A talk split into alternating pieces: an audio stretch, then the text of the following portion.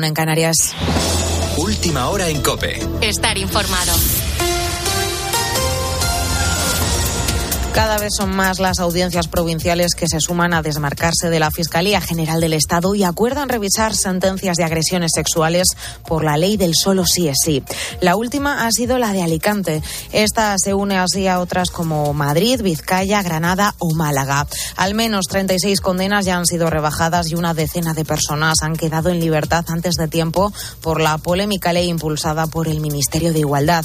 Irene Montero, en un acto en Madrid, ha vuelto a defender la norma porque no seamos ingenuas. Conquistar derechos tiene un precio que nos hacen pagar los reaccionarios, nuestros adversarios. Y por eso es imposible conquistar derechos sin estar espalda con espalda, codo a codo, sin cuidarnos las unas a las otras, sin protegernos cuando vienen los momentos difíciles. Además, en diferentes puntos de Andalucía y siguiendo la estela de Madrid se han sucedido manifestaciones convocadas por la izquierda y los sindicatos en defensa de la sanidad pública. Esta convocatoria ha tenido lugar horas después de conocer los datos de las listas de espera en las que ninguna de las dos comunidades las lideran. Fran Viñuela. Según fuentes confirmadas por COPE, 5.000 personas salieron a la calle ayer en toda Andalucía para protestar por una sanidad pública de calidad, de las que 4.000 fueron en la manifestación de Sevilla.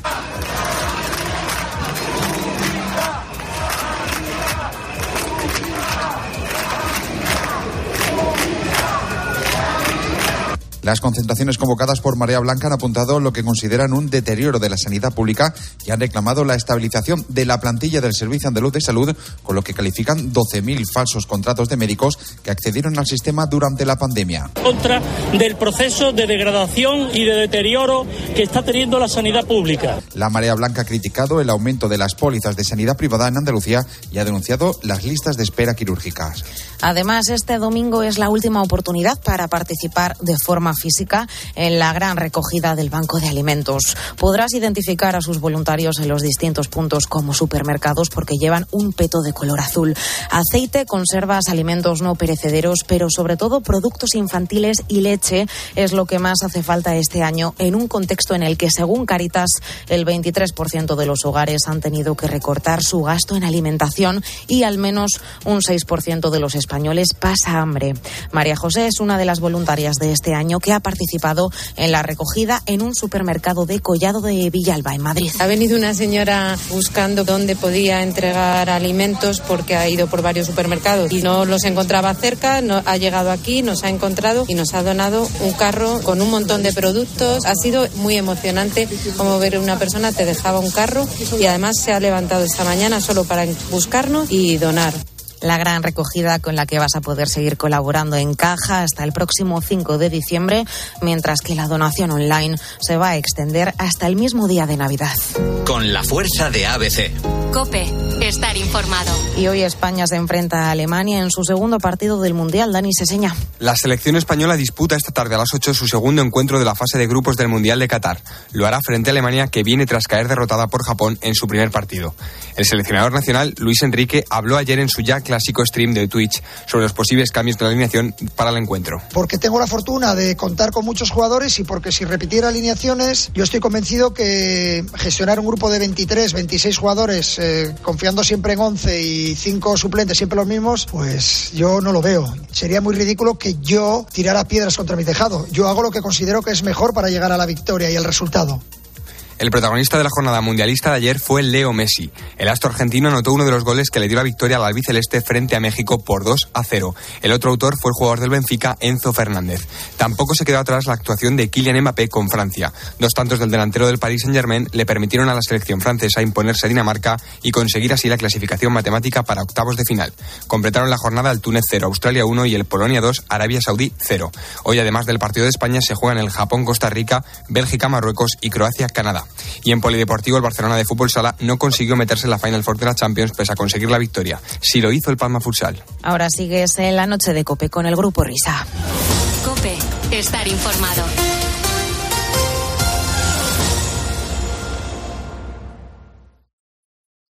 Escuchas la noche. Con el Grupo Risa. Cope, estar informado. Esto es la noche con el Grupo Risa. Acuérdense que les van a preguntar. Hola, hola, ya estamos aquí.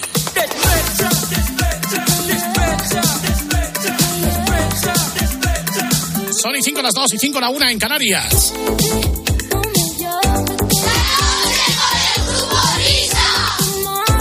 bienvenidos a la segunda hora de transmisión de este programa de radio que se corresponde con el vigésimo séptimo día del mes de noviembre.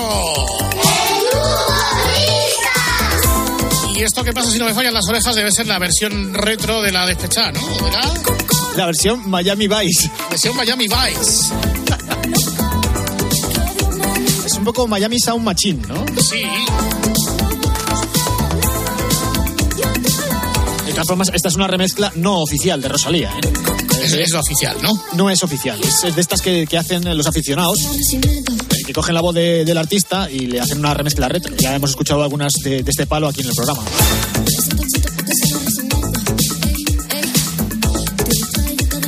¿Sabéis por qué estamos poniendo una remezcla retro en este momento, verdad? es que tenemos un guion tan bien hilado. Pues porque naturalmente ahora comienza con toda la fuerza la hora Porque nos aplicamos la crema antiarrugas de la radio escuchando aquella egregia sintonía con la que comenzábamos esta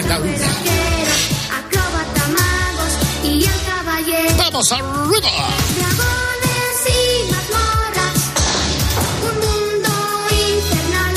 Bueno, queridos amigos, ¿y hoy hasta dónde nos vamos a ir? Hoy toca por fin nomográfico. El nomográfico. Lo estabais esperando. Soy bosque soy feliz. Aparte de esta, hemos hecho 600.000 millones de versiones. o sea, es- Vivo yo junto a su raíz. Bueno, pues en el repaso que estamos haciendo a todas las series de BRB, ¿eh? hemos llegado ya, después de pasar por El Naranjito, después de pasar por D'Artagnan, de Ruy el Pequeño Cid y de Willy Fogg. Decía, hemos llegado al año 1985, año del estreno de la serie David el Lobo. Muy veloz. Y vamos a empezar de forma distinta que, que en otras ocasiones. Vamos a analizar un poco la letra de la canción porque nos da muchas pistas sobre lo que cuenta la serie. Soy un lobo, el más anciano del lugar. David el Nomo dice, soy un gnomo y aquí en el bosque soy feliz. Bueno, lo primero, esta que estamos escuchando luego no es la voz de David el Nomo en la serie, que es una cosa que ya hemos comentado que nos fastidiaba mucho. Sí, sí. O sea, la voz del cantante no coincide obviamente con la voz del actor de doblaje de David el Nomo y eso ya, para empezar, mosquea. Digamos que es una cosa que crispa. Crispa, crispa, sí, sí, sí, crispa bastante. Bueno, dice, soy un gnomo aquí en el bosque, soy feliz, bajo un árbol vivo yo junto a su raíz. David el gnomo vive en el bosque, pero ojo, no todos los gnomos viven en el bosque. Según cuenta el propio David, hay variedades de gnomos. Están los gnomos del bosque, que son los más comunes y los más extendidos, los gnomos de las dunas, que son idénticos a los gnomos de los bosques, pero que viven en los desiertos y en las playas. Luego está el gnomo de los jardines, que es el que vive en el retiro y en el botánico. ¡De los jardines! Y luego el gnomo de las granjas, que vive entre les vaques y les gallines. es que, que se tiene. Sí. Eh, hay el lomo de los talleres mecánicos también, que hay gnomos ahí en los talleres mecánicos. Bueno, esos nos los nombra David, pero David sí que menciona en la serie a el gnomo de la casa. Ahora se lleva la nomótica, es el gnomo en el hogar. Y aquí en el bosque soy feliz. Luego seguimos con la letra que dice, soy un gnomo y simplemente con mirar todo lo que piensas tú podré adivinar. Aquí nos están dando más pistas. Los gnomos, o por lo menos los gnomos de David el Gnomo, son telépatas. No necesitan teléfono, ni se cruzan correspondencia, ni se mandan WhatsApps, ni nada. Nada, no. Eh, no solamente se comunican entre ellos así, sino que también se comunican telepáticamente con los animales. Lo que no entiendo es cómo eh, esta telepatía no les sirve para que luego cuando están en determinadas circunstancias eh, les pueda valer para salvar el pellejo. Por ejemplo, cuando están con los trolls y las mofetas, ¿por qué no llaman a, a un elefante para que le saque de allí? o a un oso pardo. claro, amigos gnomos. Amigos gnomos. Esto que estamos escuchando es la canción de Swift, el zorro, Ah, que era lo que David el Nomo utilizaba como Cabify.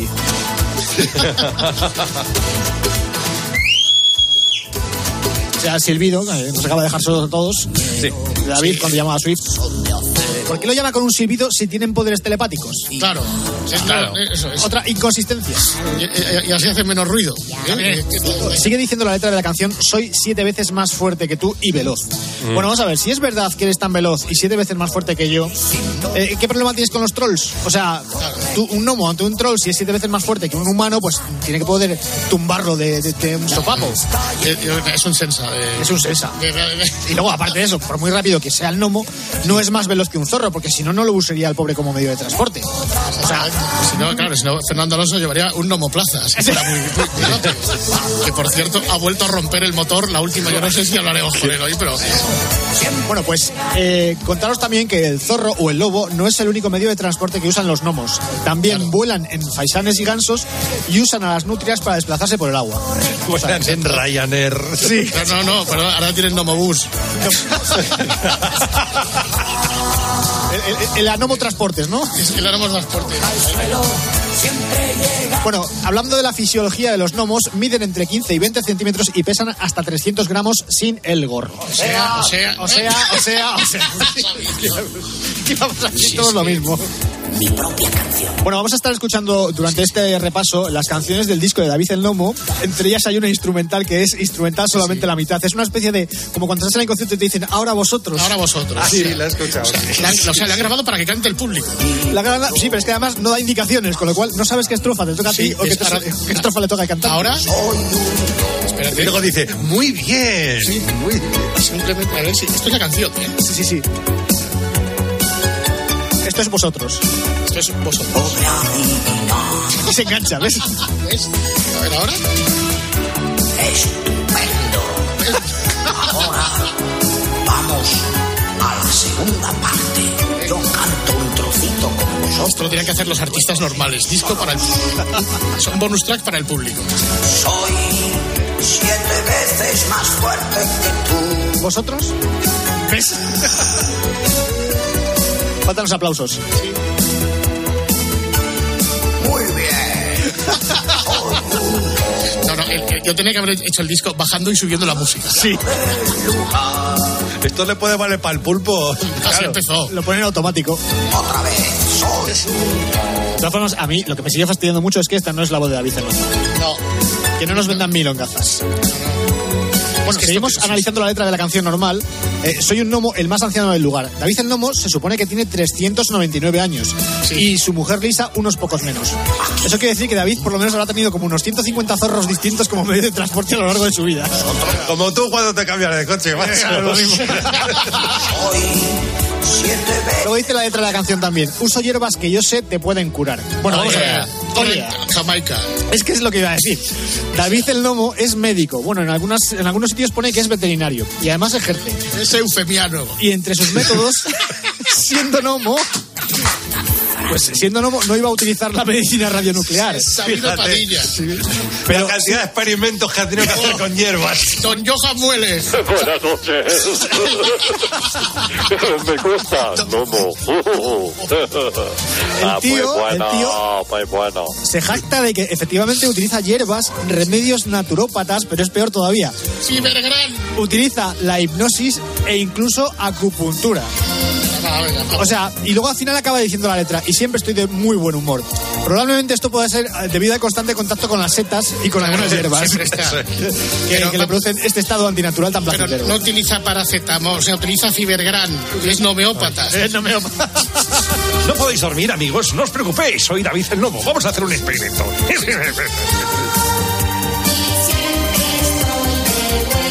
Estos son los nomofósforos. Sí, sí. En los créditos de inicio de cada capítulo aparece la leyenda habitual en las series de BRB y en este caso son dos. Hay una corta que afirma nadie es mejor por ser más grande, Bien. en clara referencia de o sea, o sea. Sí. Y la segunda que reza, dos puntos. Esta serie está inspirada en la naturaleza y ella es en realidad la principal protagonista. Los nombres, personajes y situaciones relatadas a continuación han sido extraídos del libro secreto de los gnomos, siendo totalmente verídicos. han tenido que transcurrir muchos siglos para que los humanos tuviésemos acceso a la información más completa que existe sobre el mundo de los gnomos. O sea, esto es un engaño, esto.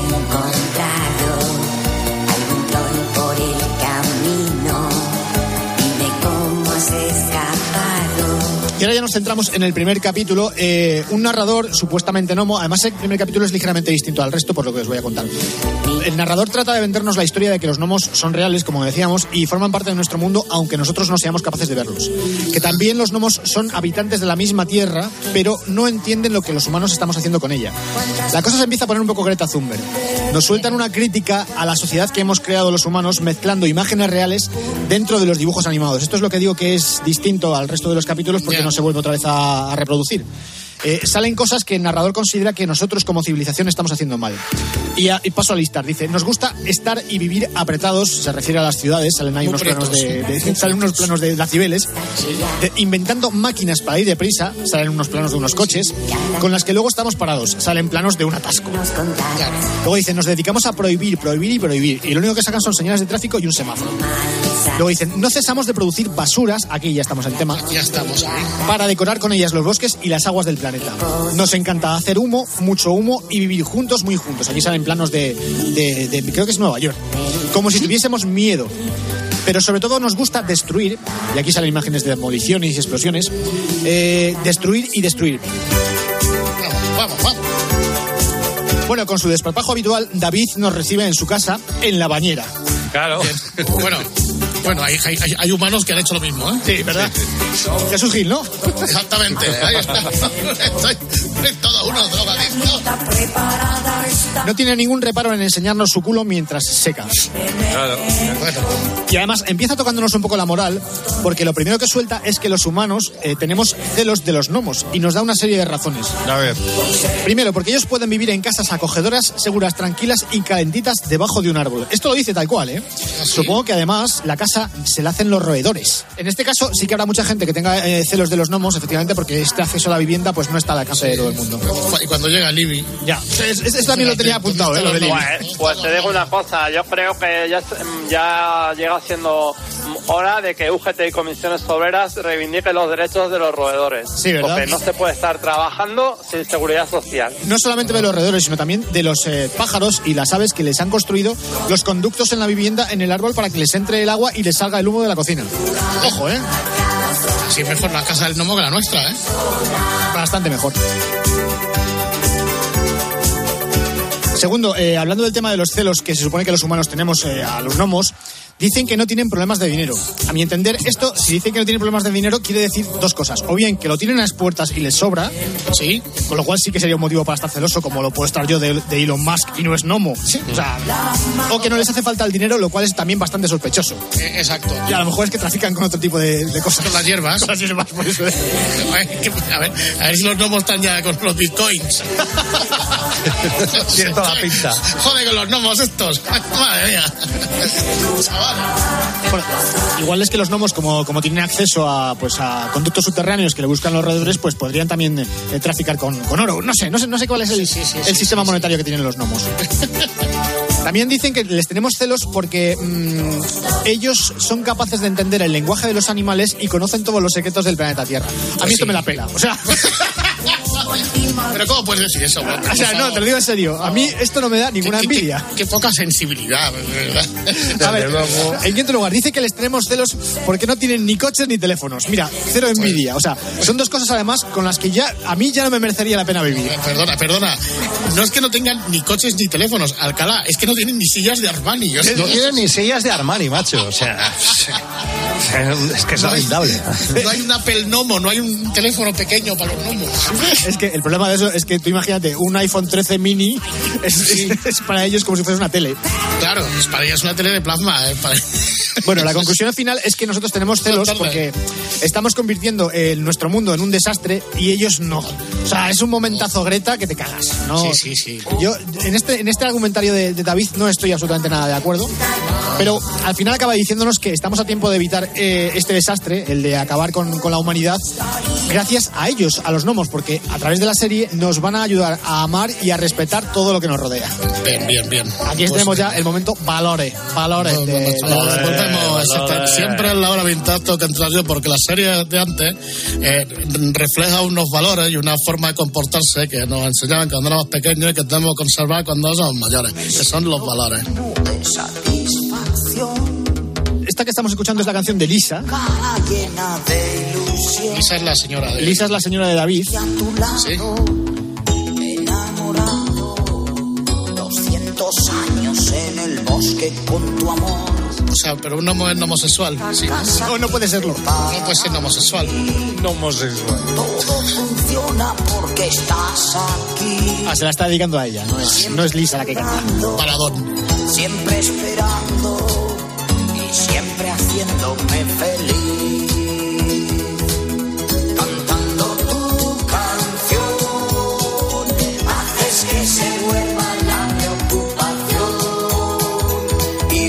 Una cosa un poco delicada, eh, iremos entrando mm, paulatinamente en ella, y es el tema de que mm, la serie David el Nomo era un poquito machista. Machista. ¿Por qué? Eh, lo, tengo, lo tengo argumentado un poco más adelante, pero vamos a empezar diciendo que los gnomos se casan y forman familias. Pero la mujer del gnomo, en este caso Lisa, la mujer de David, no está empoderada. A Lisa se la presenta como ama de casa, dice que es sana, limpia y hacendada. Sí, señor, como tiene que ser la familia de España. ¿Ves? Claro, porque si Madre fuera- de sus hijos. Madre. ¿Qué vas a decir, Fernando? No, no, digo que. O sea, pero no pueden tener hijos sin casarse, ¿no? Eh, de hecho, eh, solamente pueden tener hijos una vez en la vida. Yo no sé si esto es porque se tienen fecha de caducidad o... Quiero decir, los gnomos se casan y solamente pueden ser padres una vez. Y siempre tienen gemelos, que pueden ser niño, niña, o niños, o niñas. O niñes, O niñes. claro. Serían, Si no se casaran, serían familias nomoparentales. Nomoparentales, sí.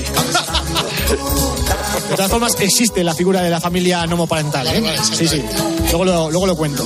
Hay que hacer medio folio con esto, ¿eh? Sí, sí, sí. Lisa fue madre a los 120 años. Muy bien. Se había casado a los 100. O sea, y como, como decía antes, siempre son gemelos. Los gemelos de David el Nomo y de Lisa se llaman Lily y Harald.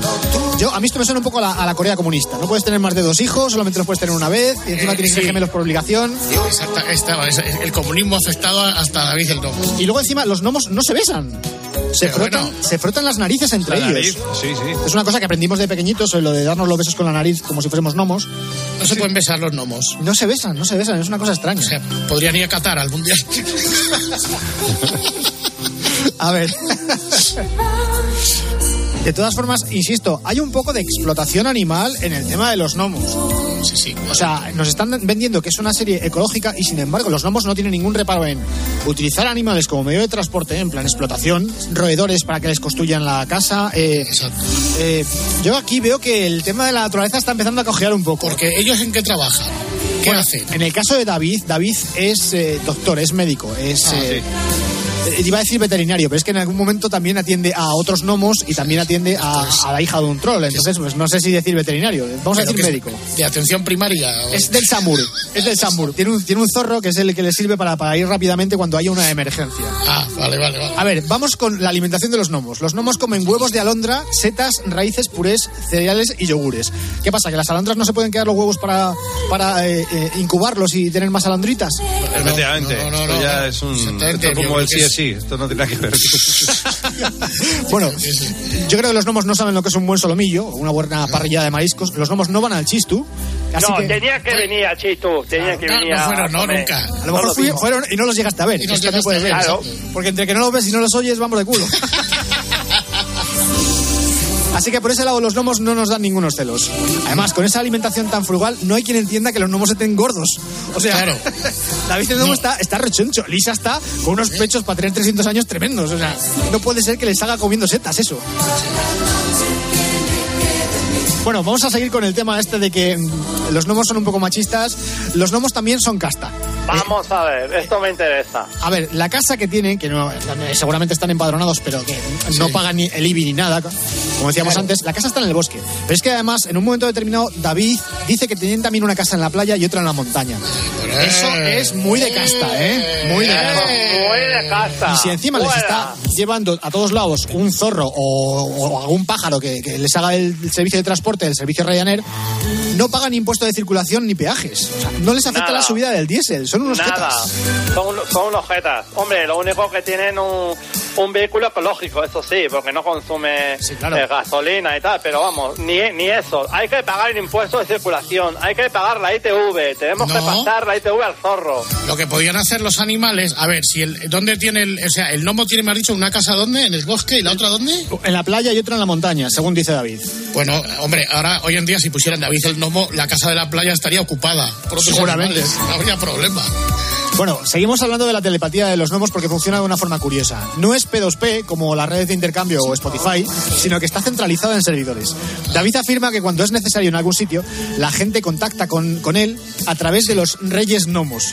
A ver, no tengo más datos sobre la monarquía gnoma. ¿eh? Fra- Jaime Peñafiel. Eh, Señores, señores. Hola, señores, señores. Bueno, vamos a ver, pues. ¿Tendrás algún dato? No tiene que ver con la monar- monarquía española porque aquí son todos muy altos. O sea, eh, Sí, Felipe claro. Eh, dos son dos Mínimo. metros, Sí. Leonor eh, pues ya va para unos 70, eh, como la madre, pues ya las dos han pasado la madre, o sea que en España no creo que, que la, la monarquía tenga una representación eh, como la tienen otros países, que no sé qué, reyes son más bajitos que en España, pero seguro que ahí sí que hay gnomos. De todas formas, la conclusión inmediata es que los gnomos no son republicanos. O sea, son monárquicos, son casta porque tienen varias casas, son machistas porque luego lo veremos, el papel de, de la mujer gnomo es estar en casa y cuidar de los críos. Florero, florero. Y tienen profesiones liberales como ser médico en el caso de David o juez como en el caso de Klaus, la, la siguiente serie de los gnomos que vimos en televisión. Lo importante para ellos es casarse y el matrimonio es para toda la vida. O sea, los gnomos son la derecha rancia de la naturaleza. No, no, no es que sea de derecha rancia, es como hay que ser rectitud. Rectitud. Sí, señor. Familia clásica española. Eh, y cásate a los 100 años, porque ahora la gente se casa sin saber de dónde va. Efectivamente, a Eso los 100 es. años. Y los hijos a los 120. Eso es. Por hora. Bueno, en el primer capítulo vemos a David hacer dos salidas del Samur en Dinamarca. Una para curar a una cabra que se había tragado un trozo de alambre. Buenas noches, estamos. Cabra cuyo dueño no tenía dinero para pagar al veterinario. O sea, aquí el dueño sí que sabe de la existencia de los gnomos, porque de hecho le avisan. Y eh, por otra parte, eh, se va a extraer una astilla que se le había clavado a un tejón en la córnea. Esto es un poquito desagradable. Sí, sí. Pero como es una serie para niños y no es ni House ni Anatomía de Grey, aquí no vemos ni intestinos, ni sangre, ni nada. Es una lástima, pero no nos sacan planos bonitos de, de estas intervenciones de, de David. Mientras tanto, Lisa se queda en casa haciendo la comida y las tareas domésticas. Ya está. De vez en cuando, eh, David viaja con ella, pero solamente para que se pueda airear un poco.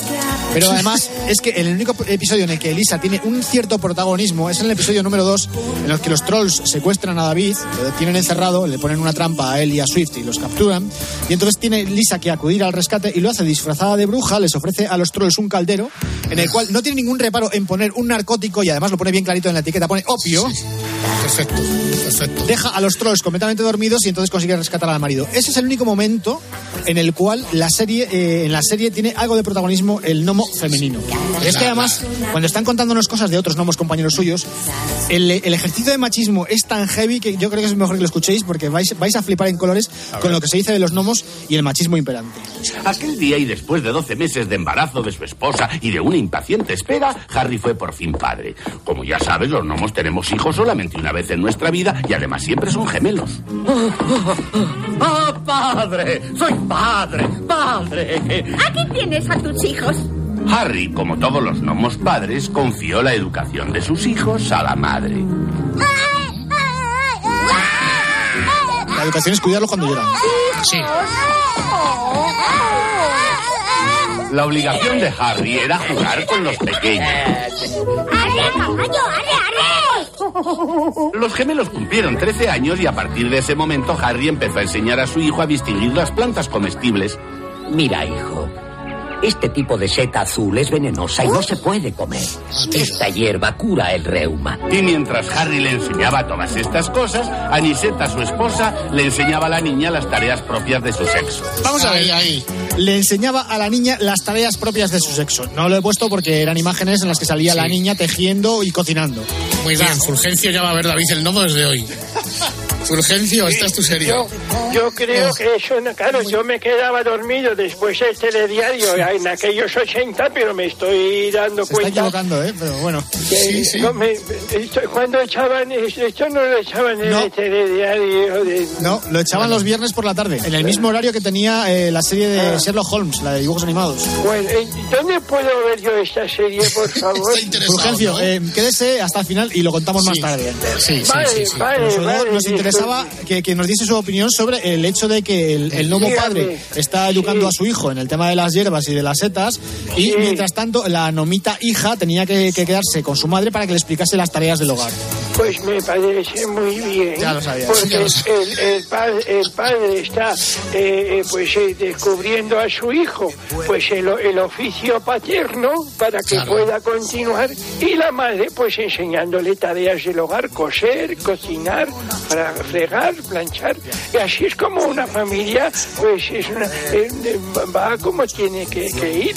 Bueno, yo le Y recomiendo que, que no se pierda otro capítulo que hay en el cual se ve sobre todo el comportamiento sumiso de Elisa cuando eh, David está tratando con el rey Taya. eh, David otra vez trabajando para la corte. eh, Estamos aquí casta, casta total. Y entonces el rey les ofrece a David y a Lisa lo que necesiten por devolverles una piedra mágica que habían perdido. Y ella dice que tiene algo que pedir. Inmediatamente David le reprocha que qué sandeces está diciendo, que ellos no necesitan nada en- plan autoritario, se lo dice además. Y ella responde que lo único que quiere son unos zapatos nuevos para su marido. O sea, no puede ser más, más arrastrado y más resignado. Muy bien. Yo, yo, le voy a, yo voy a dejar de ver la quinta temporada de The Crown para ver los, para ver el, el- el señor Nomo este que me parece que Nomo. transmite unos valores extraordinarios, ¿eh? No es- magníficos. No es que la señora diga que tal, quiero unos zapatos nuevos, punto no. Quiero unos zapatos nuevos para mi marido. que Para mi marido, muy no, bien, no, claro que Y el marido, mientras tanto, diciéndole, cállate mujer, que no necesitamos nada. Bueno, es inevitable hablar del final traumático que tuvo eh, la serie, porque, claro, ¿quién no se acuerda de aquel infausto abril del año 86? eh, coincidiendo con el cumpleaños de David, que cumplía 400 años, la edad máxima a la que pueden llegar los gnomos, como si tuviesen eso, fecha de caducidad, los pobres, como si fuera un yogur. Luis Nomo.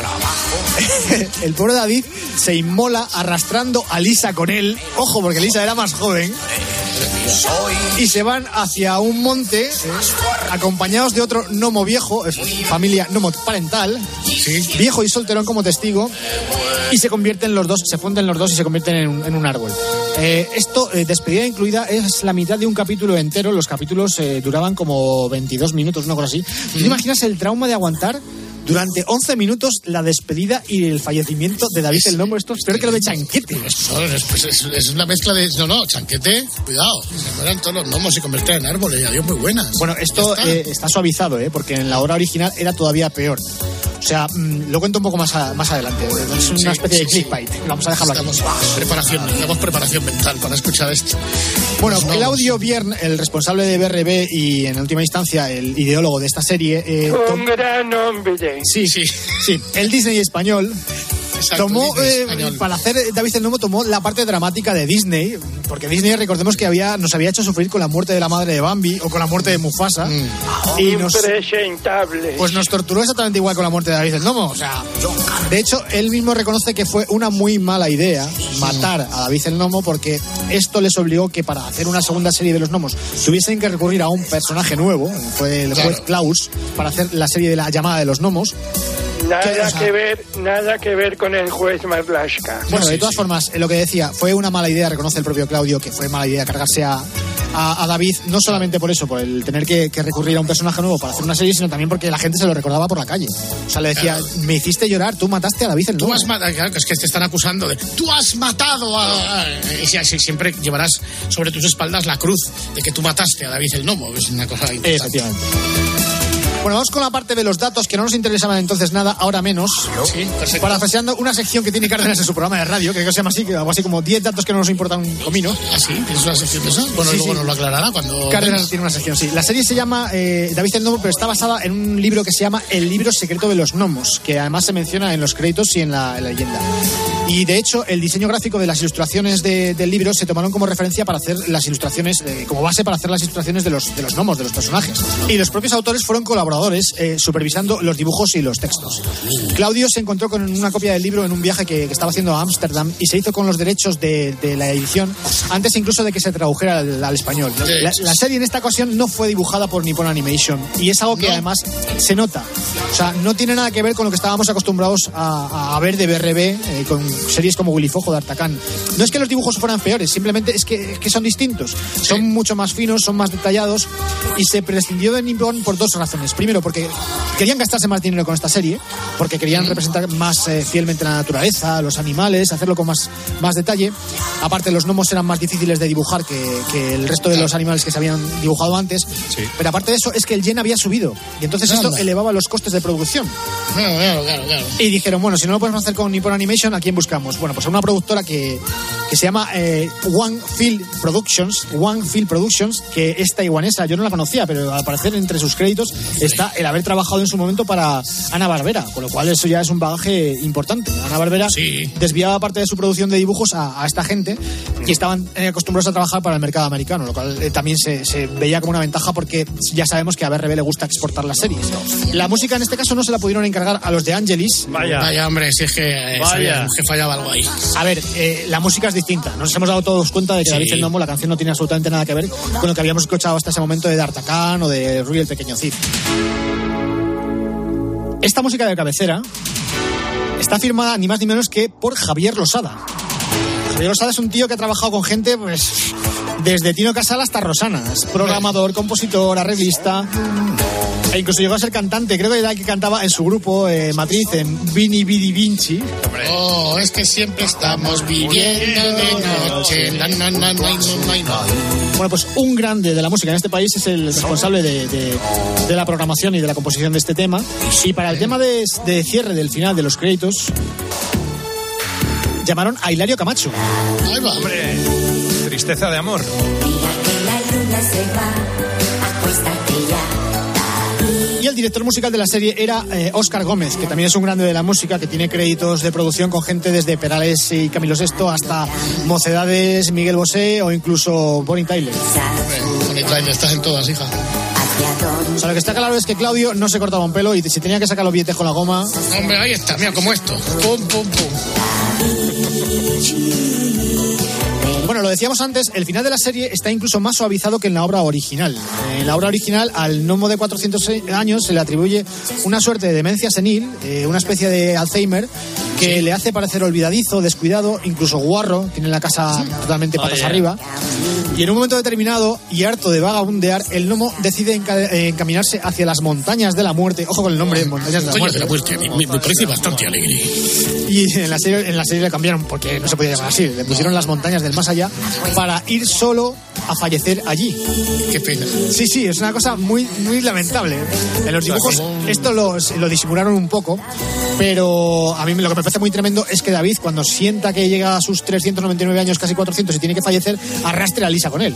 Exactamente. Al monte ese. Oye, a mí me hubiera gustado que hubiera dicho, y las montañas de la muerte, soy Adolfo Arjona, ¿eh? Hola, eh, como hago la crónica, las montañas de la muerte, y al final, como eso resultaba muy violento, cambiaron el nombre y le cambiaron por el Valle de la Muerte. O sea, la muerte es lo que no hay. Bueno, esta serie, eh, lo hemos comentado antes, se exportó a Estados Unidos, pero para ello hubo que retocar, hubo que cambiar varias cosas que no pasaron el filtro allí. Primero, esto os va a sorprender, el tamaño de los pechos de Lisa. ¿Qué pasa? que eran demasiado grandes. O menos yo sé que Pues, pues a, mí, a mí me parecían perfectos.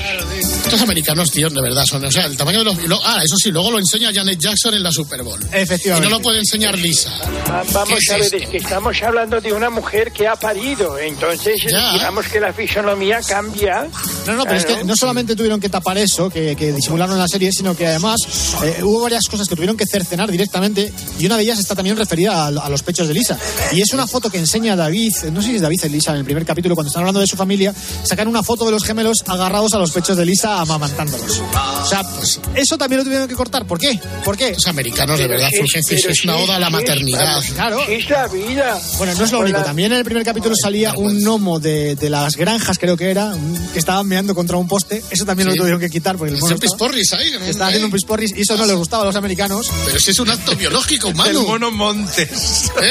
El mono Montes. El gnomo Montes. El Nomo Montes, exactamente. Bueno, pues, Pisporris, ¿eh? no es lo único. Lo último que tuvieron que cortar porque no le gustaba a los americanos eh, es una escena en la que eh, están en una granja y salen unos gnomos pequeñitos ordeñando una vaca colgándose de la ubre. Ahí estamos. Claro. Eso tampoco les moló a los guiris y les obligaron a BRB a, a quitarlo de la serie, a cambiarlo, a Vale, cercenarlo Me directamente. imagino que para el Nomo Laure será como el muro de Berlín. Más o menos. De todas formas, esto es contradictorio porque, como os comentaba antes, en el primer capítulo eh, David sale en su bañera y cuando sale de la bañera y se pone a secarse, eh, nos enseña el culo.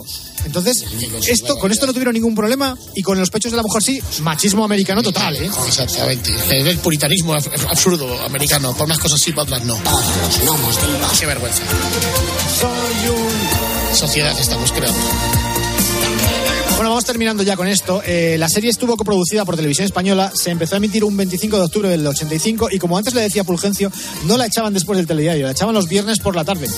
Ese era, ese era el horario habitual de David el Nomo. No descarto que en algún momento, en alguna reposición o incluso la serie de Klaus, que no recuerdo cuándo la echaban, la pusieran a continuación de un telediario, pero la serie original era de viernes por la tarde. Perdona, es más, lo que ha dicho Fulgencio, que hubiera estado muy bien que lo hubieran hecho así, ha preguntado antes si la serie la echaban en el telediario, o sea, entre las noticias. Sí, claro. No, no, después, después del sí, sí, telediario. sí, después del telediario, Siento haberme expresado Sí, mal. no, no se preocupe, don Fulgencio. Ya, me- ya veo que a usted le gusta hacer herida a un jubilado, No, don no, Fernando. Ariel, sí, no. sí. ¿Dónde Es un están pequeño los pe- valores de la COPE? Es un pequeño enredo humorístico, es una Bueno, se no la es lo que me acepto. como otra cosa, hombre. se la acepto. Bueno, la voz de David el Nomo es la de José María Cordero, la de Lisa es Matilde Conesa, una, una habitual, Una habitual. y la de Swift, esto me sorprendió mucho, porque en los créditos de la serie aparece que la voz de Swift es de Ramón Langa, y yo no recuerdo a Swift hablando en ningún momento, solamente recuerdo a Swift jadeando, haciendo ruidos o suspirando, pero, o sea, trabajazo de Ramón Langa, que le llaman para doblar a un zorro.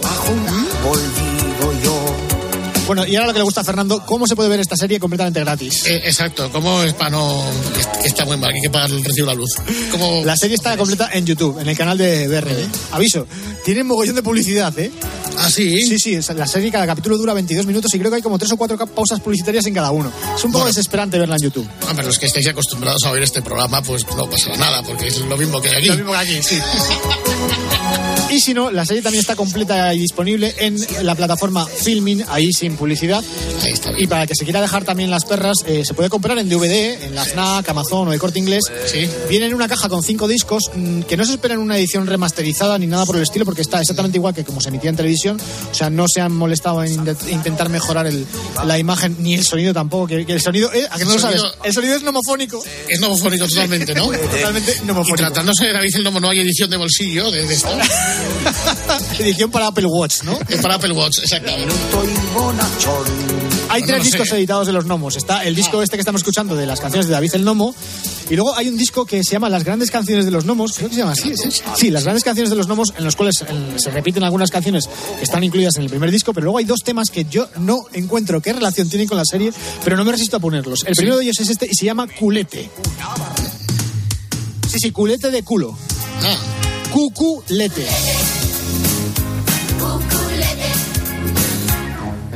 Así saludarás a los gnomos que verás. Eh, tú, fíjate bien, te divertirás. Como ver tu culete. cada Hilario Camacho no será, ¿no? Pues la verdad es que no, tengo acceso a los créditos del disco, pero no, veo que tenga nada que ver con la serie. ¿eh? No es la única y no es la peor, porque hay otra canción que se llama Viva la caca. Qué maravilla. Y empieza con pedos. Oiga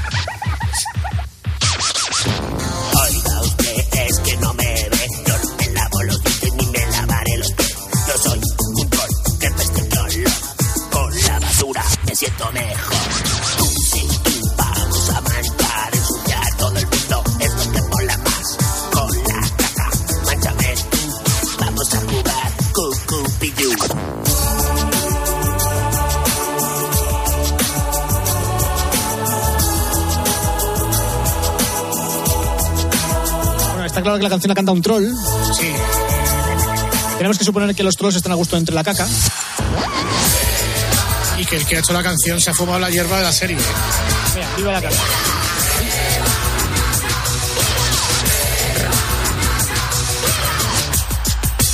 Bueno, y después de estas dos rarezas, eh, Sí, podemos sí, contar sí, que, como los grandes artistas, los gnomos también sacaron un disco de Navidad y que tiene versiones navideñas de los temas principales de la serie. No, puesto los renos, eso, a la No, canción. no, no, no, solamente le han cambiado un poco la letra. Fíjate que al Ah. principio dice algo de la Navidad.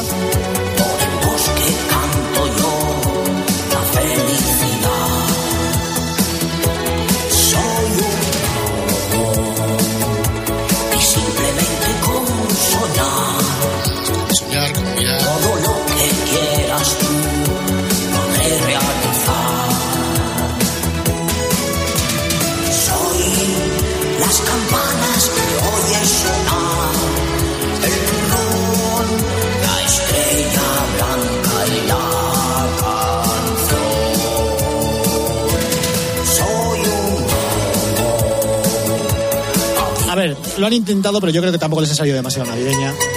Eso sí, hay versiones de temas clásicos de Navidad que los han tratado de llevar a su terreno y eso ya es un poco más, más propio que no cambiarle la letra a la otra. Estoy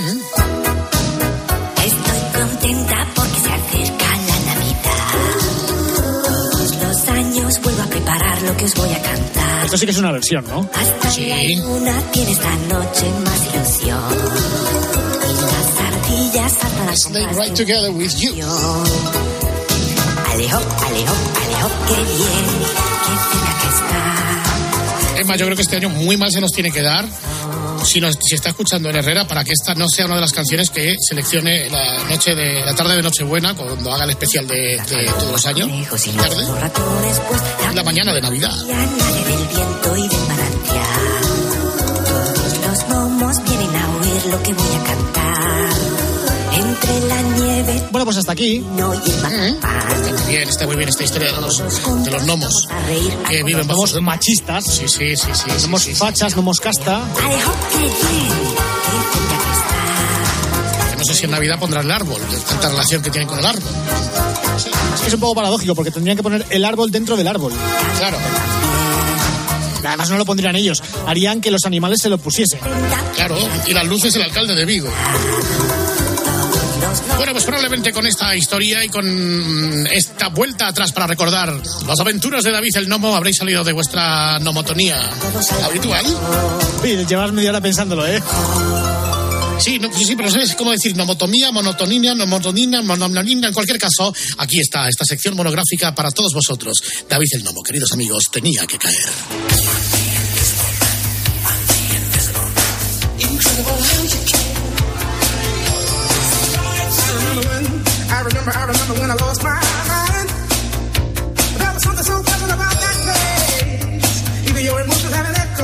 it's over.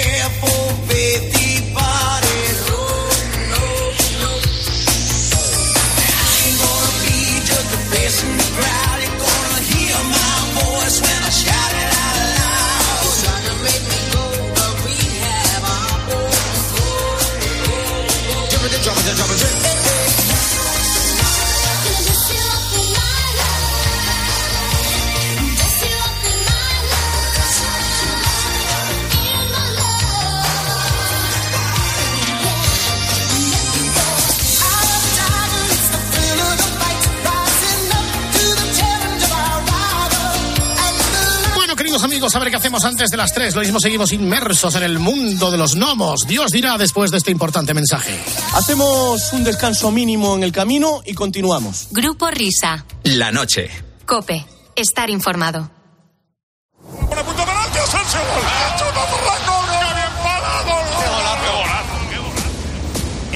La mayor goleada de la historia de España en los mundiales. España enamora, conquista y brilla en el Mundial de Qatar. Y el domingo busca hacer historia contra Alemania. Lo que se va a jugar Alemania saldrán muertos de miedo. Este domingo, España-Alemania. Vibra con la selección en Cope, con el mejor equipo de la radio deportiva, con Manolo Lama y 30 enviados especiales en Qatar para que no te pierdas nada. Eufórico Luis Enrique que Tiempo de juego. El número uno del deporte. Paco González, Manolo Lama y Pepe Domingo Castaño. Los números uno del deporte. Cope, la radio del mundial. ¿Tienes más ganas de mundial? En Low Play tenemos las mejores slots de fútbol y casino en vivo. Te esperan más de 2.000 juegos. Regístrate en lpcasino.es y márcale un gol a la suerte. Rápido, seguro y fiable. Dale al play con lpcasino.es. Solo para mayores de 18 años. Juega con responsabilidad. Escuchas la noche. Con el grupo Risa. Cope. Estar informado. Esto es la noche con el grupo Risa. Acuérdense que les van a preguntar. Hablábamos hace un rato de Javier Losada, músico de Troninio, músico de cierto empaque y de esta canción. Javier que junto con Daniel Maroto configuraban este dúo, vamos a ver si lo digo bien, que se llamaban Vini Vidi Vici. Correcto. Es correcto. Esto se llamaba Viviendo de Noche.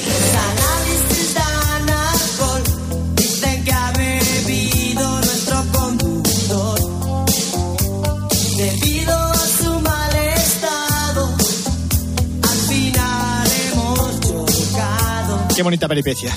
Después de tanto ruido, hemos salido como hemos podido.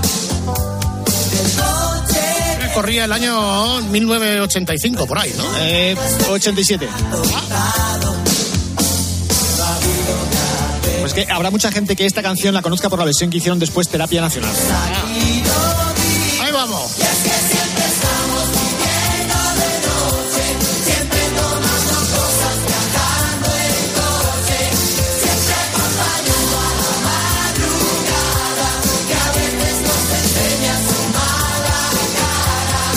Lo que decíamos antes, Javier Rosada es el responsable de los créditos de la canción de David el Nomo. Y, y su compañero Daniel Maroto eh, formaban el dúo eh, Vini Vidi Vici, pero es que eh, los dos han seguido trabajando en el mundo de la música. Y concretamente Maroto tiene firmados otros créditos, entre ellos los de esta canción, que me hizo mucha gracia. Por chocarme con tus labios, Oh, grande, soy muy de Daniel Maroto. por besarlos acariciarlos, por bailarte. Bueno, esta es Malena Gracia, ¿eh? no es Maroto. Buenas tardes.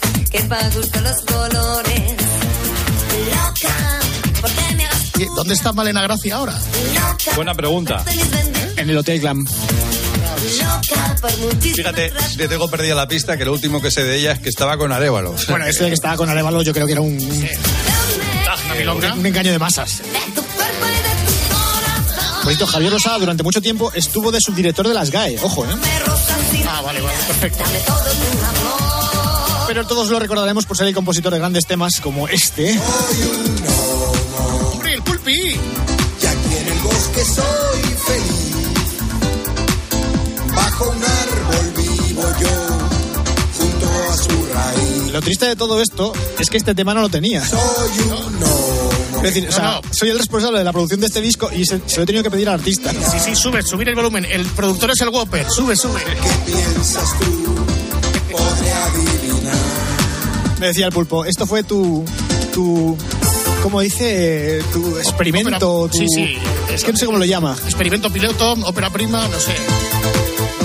En cualquier caso, el disco se llamaba Mi Antología, volumen 7. Y fue el primer disco del pulpo. Soy siete veces más fuerte que tú. ¿De dónde sacamos a los niños esto? No tengo ni idea, es que estoy flipando. es que no me acuerdo. Algún colegio que viene a la radio de No, no, no, no, no, no, no, no, no, no, no, no. Esto no, se- esto no se ha grabado en la radio, ¿eh? Miner, esto es un disco comercial. Ojo, este disco se terminó de mezclar en los estudios Sintonía, antes de que cerrasen. Pero para que la gente se haga para que la gente se haga la idea, bueno, pero ¿quién ha mezclado? ¿Quién ha ido a sintonía? Artistas de la talla de. Pues, pues desde Rosana hasta Perales, o sea, todos. Mecano grabó el Aidar ahí en Sintonía, me parece.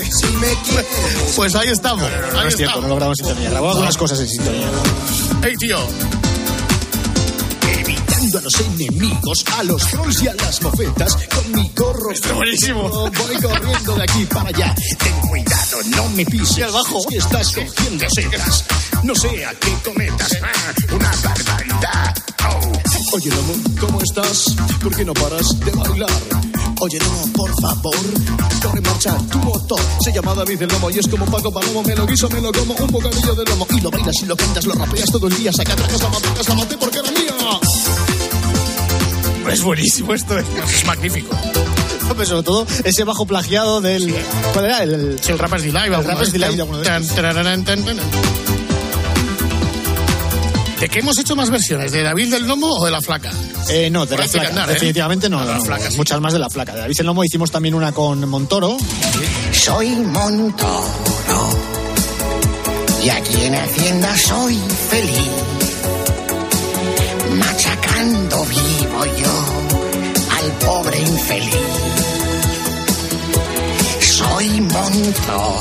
Y simplemente con mirar sabré si has cobrado en B o lo haces en A. Soy siete veces más rata que tú. Qué emoción pagarme la contribución. Y soy Montoro, el bastiano del lugar. Todo lo que ingreses tú te pienso trincar. Soy Montoro, soy el terror de la afición. Y todos dicen de mí que soy un. Estoy pensando que a esta canción le cambias el género y te vale todo igual, porque se llama Montoro también, la, la ministra de Hacienda Soy actual. Montero, soy Montero. Soy cámbiale una Montero, E. soy Montero. Voy crujiendo de aquí para allá. Ten cuidado, no te pille. Si es que estás haciendo tretas, no sea que cometas una barbaridad. Soy siete veces más rata que tú y un cabrito. Y siempre estoy de mal. Lo mejor es que la canción es perfectamente vigente a pesar del paso del tiempo y del cambio de género del ministro. Exactamente. Está muy bien. Bueno, señores, van a dar las 3 de la mañana, las 2 en Canarias.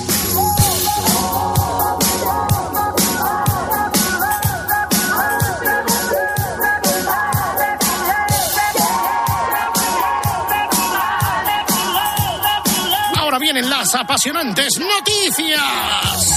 love.